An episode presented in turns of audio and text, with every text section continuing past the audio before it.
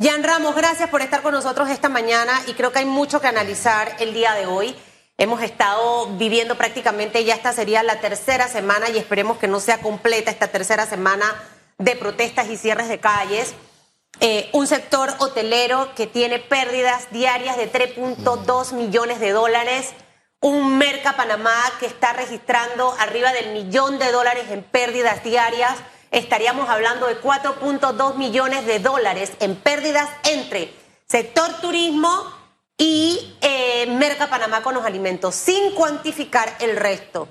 Mientras todo esto ocurre, hay una sola mesa que empieza a partir de hoy, pero que el gobierno debe llegar en un tono distinto. Creo que Ana Matilde Gómez acertó en muchos comentarios en decir en qué nos hemos equivocado. Yo no sé si decir que se equivocan es derrota, no sé a veces decir que te equivocas es ganancia, es avanzar.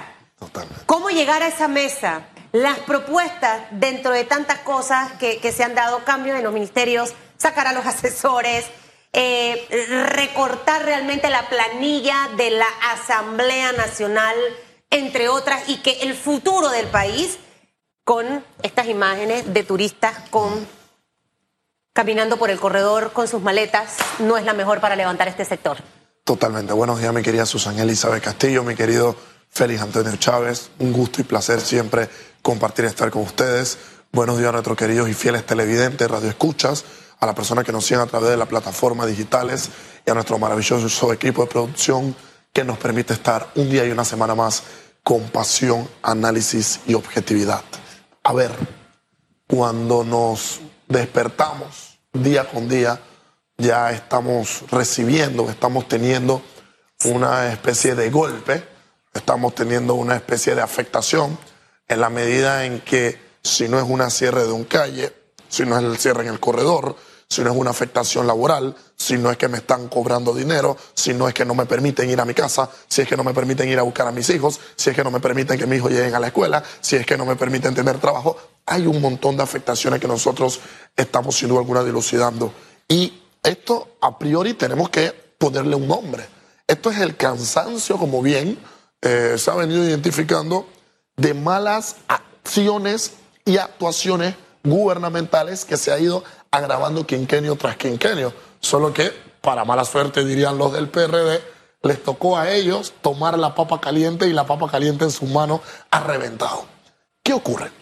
Nosotros veníamos desarrollando mediados de este gobierno, cuando estaban cumpliendo su segundo año puntualmente, que nos encontrábamos frente a la tesis de un Estado fallido. Un Estado fallido en condiciones de aspectos económicos, sociales, educativos y también de justicia y de seguridad. Pero nosotros veníamos dando una señal.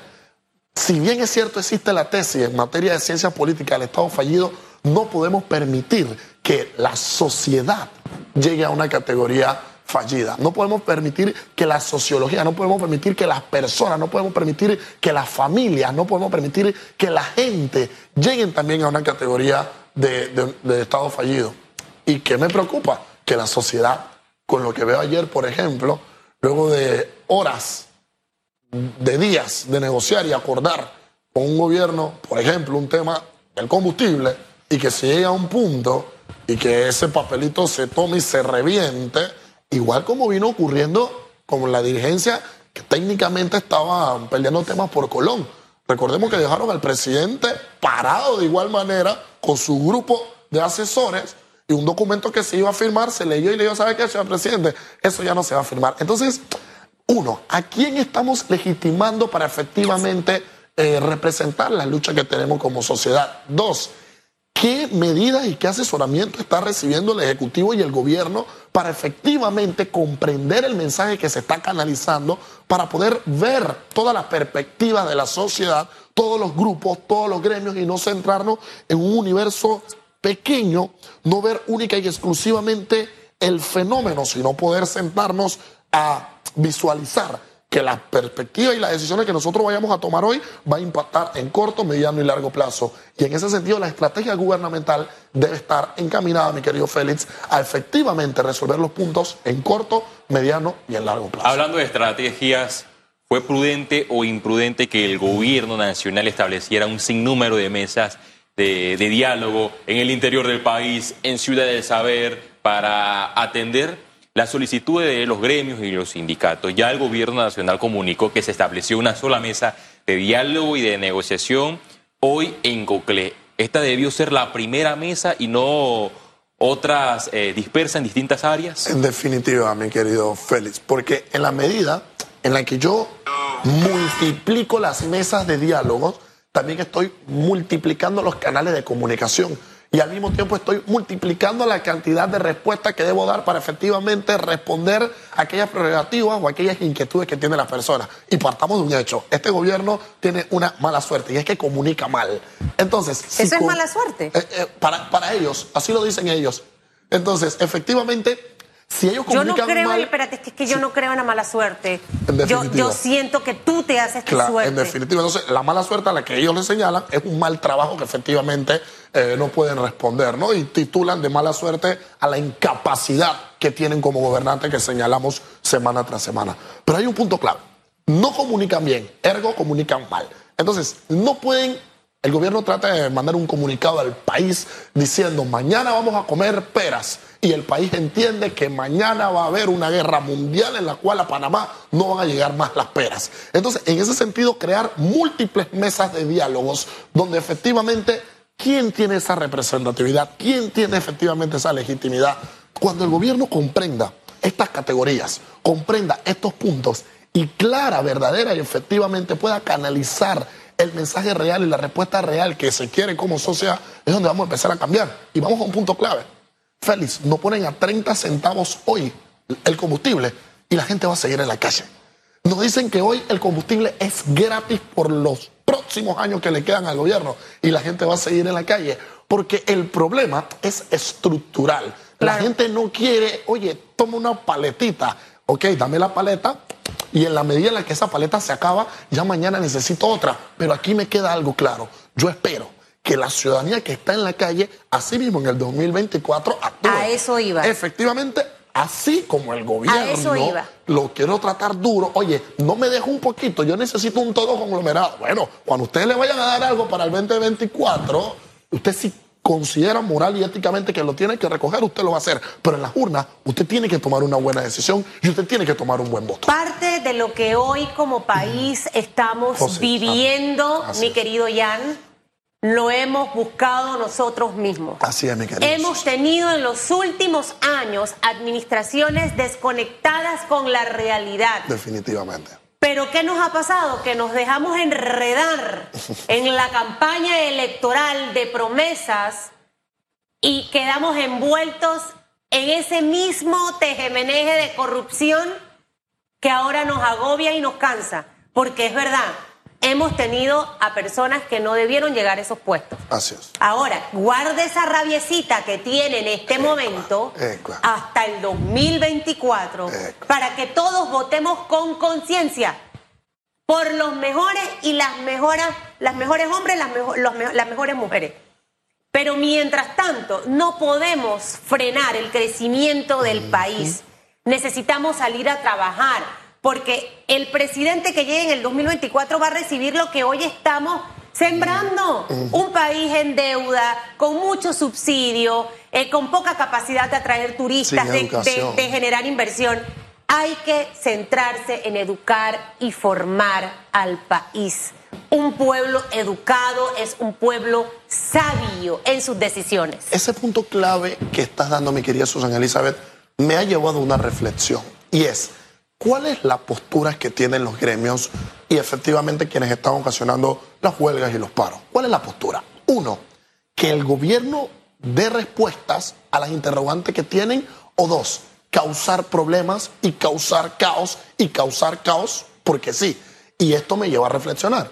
Detrás de un gran número, pequeño número de los gremios que están hoy en huelgas y protestas, tienen que haber agendas detrás. Tienen que haber agendas porque no puede ser que sin duda alguna el gobierno, aquí vamos a, ver un punto, está tratando paulatinamente de ir dando resultados frente a los puntos que se le señalen, pero oye, ¿quién va a ceder en algún momento? ¿Quién le va a poner el cascabel al gato? No podemos llegar a una mediación, no podemos tratar de llegar a un diálogo y sentarnos en una mesa pero que me sigas afectando el país. Y al final del día, ¿qué estamos haciendo? Desacelerando el crecimiento de la economía que nos está pidiendo perdón y que no comprendemos que la afectación es global, es universal. Porque en la medida en la que siguen estos paros, mi querido Félix y mi querida Susan, en la medida en la que siguen estas huelgas, pues ¿a quién estamos afectando? Hay un panameño en la calle que está afectando a otro panameño y en el peor de los eventos un panameño policía se pelea con otro panameño y en ningún momento hay un gobernante que está afectado y un gobernante que termina lesionado. Y también se está afectando a, los estudiantes, que dicho sea paso, Total. fueron afectados durante dos años por la pandemia. Los educadores no están impartiendo las clases en estos momentos en, en los distintos centros educativos. ¿Qué debería hacer el gobierno con este caso? específicamente. Anteriormente yo lo mencionaba, que no sé si eh, se, pudiera establecer algo para que el docente que no marque, el docente que no asista al centro educativo también se le pueda aplicar un descuento como ocurre a cualquier mortal en una empresa privada o también a los docentes de, los centros educativos privados que si se ausentan sin ningún tipo de incapacidad o justificación reciben ese descuento salarial. Ellos eh, en pandemia recibieron su salario completo y muchos no impartieron clases. En definitiva, a mí me, me duele mucho la afectación que ha tenido la educación de nuestro país. El presidente, el gobierno decía que esta era una estrella.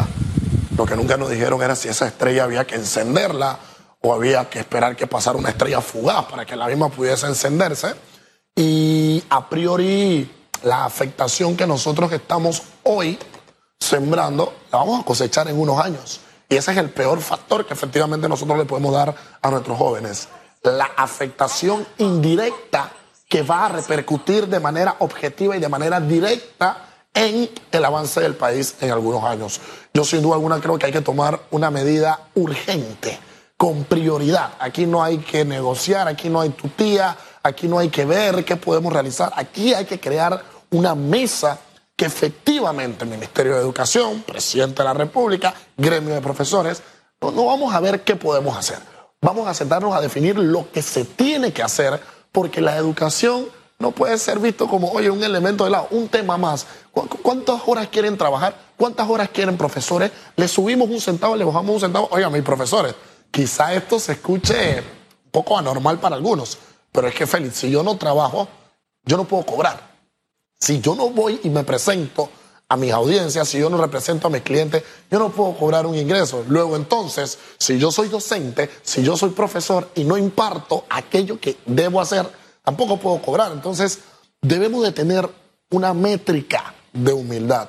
Debemos de canalizar nuestro aspecto objetivo debemos de poner en balance nuestra ética y nuestra moral, porque las malas decisiones, las malas acciones y las pésimas asesorías que están recibiendo algunos grupos, algunos gremios y el propio gobierno está incidiendo en una debacle social que no se resuelta ya, esto nos puede afectar en mediano y a largo plazo. ¿Quién debe ser el líder de esta mesa de negociación? Porque lo que hemos visto en los últimos días ha sido el vicepresidente, pero hay un grupo que cuestiona que no debe ser el vicepresidente de la República, sino el presidente eh, Laurentino Cortiz. Yo espero, mi querido Félix Antonio, que este protagonismo o pseudo protagonismo que se le intenta dar al vicepresidente de la República en diálogo tras diálogo, no tenga como objetivo algún beneficio electoral, ¿no? vamos a ponerlo de figurita, vamos a ponerlo de maniquí, que sea él el que resuelva,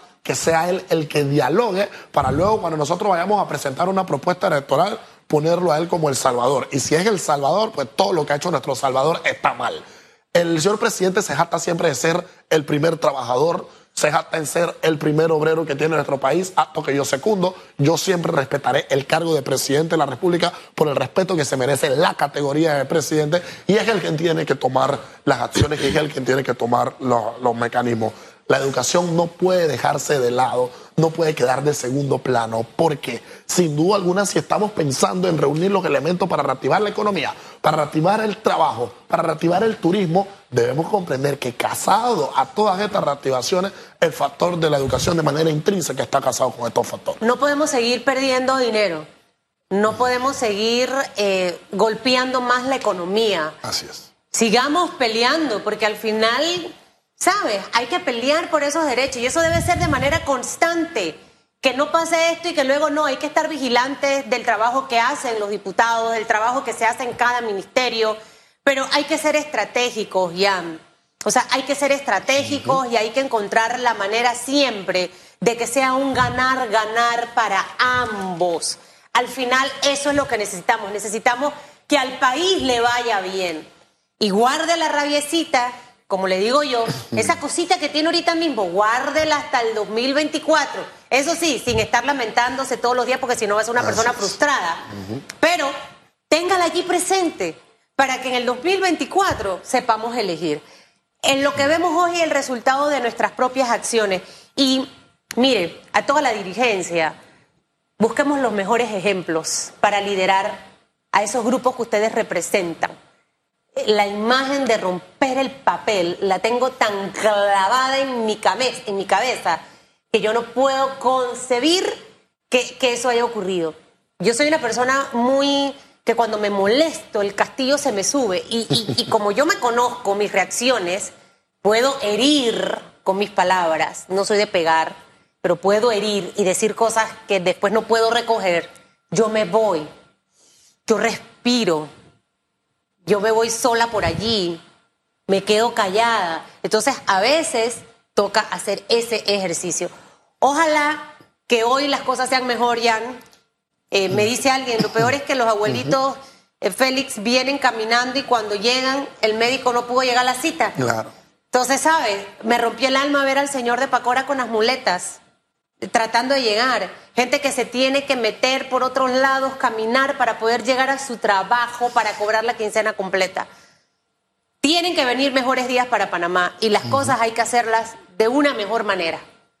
Las protestas sí, pero de una mejor manera. Así Sigamos teniendo la esperanza de un mejor país y trabajemos en que esa esperanza de un mejor país se pueda construir de manera real. En, poco, en pocos días, Susana Elizabeth Castillo, 134 mil citas médicas perdidas a raíz de los cierres a nivel nacional. Son las cifras eh, compartidas por la colega Flor Misrachi en su cuenta de Twitter. Una cifra altamente elevada, creo que... ¿Cuándo se recupera? Entonces, ¿sabes lo que cuesta eh, recuperar una Algunos esperan hasta seis meses para ah, ser eh, años, años. Años hasta para una cirugía. Pero bueno, fe, optimismo y vamos a decretar también que los responsables en los casos aquí de alto perfil paguen, como decía Ana Matilde.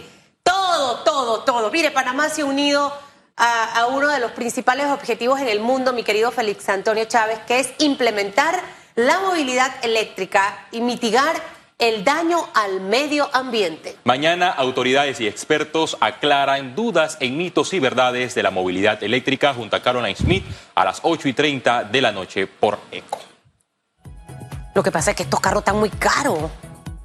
Ahorita mismo yo no puedo comprarme un carro de eso, quisiera. Pero bueno, me va a tocar. Pero las dudas van a ser despejadas en, sí, tengo que verlo, tengo que verlo. Y, el y ahí va a estar Mayer Mirachi, que ese, ese es el cerebrito de los carros eléctricos. Pero bueno, vamos a trabajar duro para tener carro eléctrico, mi querido Feliz Antonio Chávez. Esperemos en que en el transcurso de los años, porque esa es la tendencia. La tendencia es la movilidad eléctrica. Tesla está sacando un auto económico. Me lo dijo mi hijo Lucas, que es tecnológico, y me dijo, mamá, ya están sacando un auto Tesla que es mucho más económico. Susan Elisa eh, piensa en las marcas top. Yo pensé que me ibas a, mencionar una marca más, económica, pero todas son válidas. Usted está equivocado. se tiene que sentar conmigo porque es que yo almorcé con Mayer. Hay un carro Tesla que vale 40 mil dólares, señor. ¿Va? Económico, económico. ¿Eh? Ah, yo soy Duris. 9 de la mañana. Que tengan un fabuloso martes bendecido para todos, que sea un día maravilloso. Van a mejorar las cosas en su negocio, en su trabajo. Tenga fe, no esté negativo y con optimismo. Pa'lante, pa'lante y pa'lante, Panamá. Hasta mañana.